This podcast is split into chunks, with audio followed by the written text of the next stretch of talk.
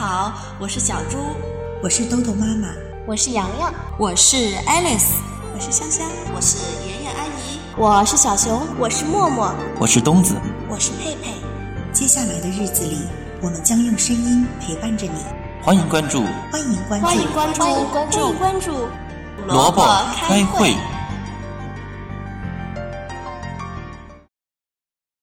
故事荟萃，萝卜开会。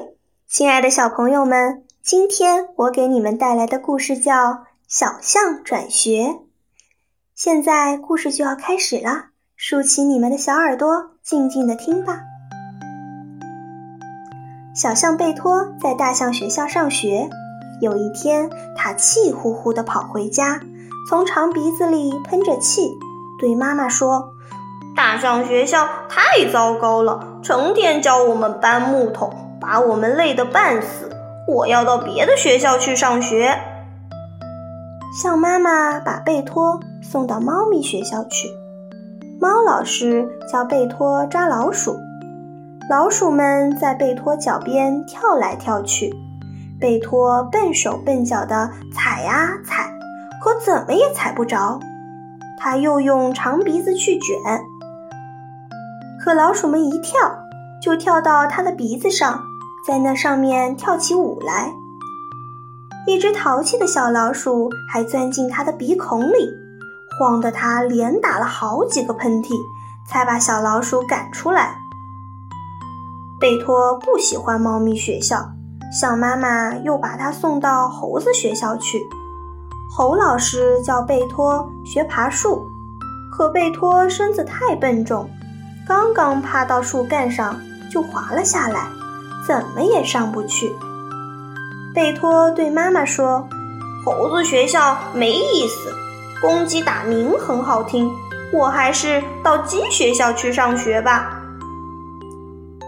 公鸡老师教贝托学打鸣，贝托拼命拉长他的短脖子，憋着嗓门想叫“哦哦哦”，可他发出的总是粗嗓音“哦哦”。贝托又改变主意了，说：“马儿跑起来多威风，我还是到马儿学校去吧。”马老师教贝托跑步，对他说：“跑步的时候要撒开蹄儿，跑得像云那么轻，风那么快。”贝托跑了起来，咚咚咚，他那粗笨的脚儿踩在地面上。就像在打鼓，他刚跑了一会儿就累坏了，不停的喘着粗气。贝托不好意思的对妈妈说：“不管学什么都不容易，我还是回到大象学校去吧。”这回，贝托认真学习搬木头，终于学会了。只见他用长鼻子把树干一卷，使劲儿一拔，大树就拔下来了。接着，他又把一根根木头堆在一起，用长鼻子卷着，运出了树林。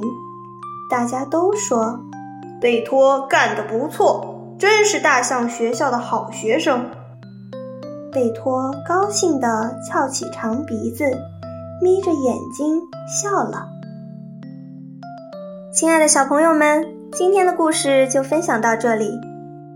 小朋友们说说看，贝托一共去了哪几个学校呢？他最终学到了什么本领呢？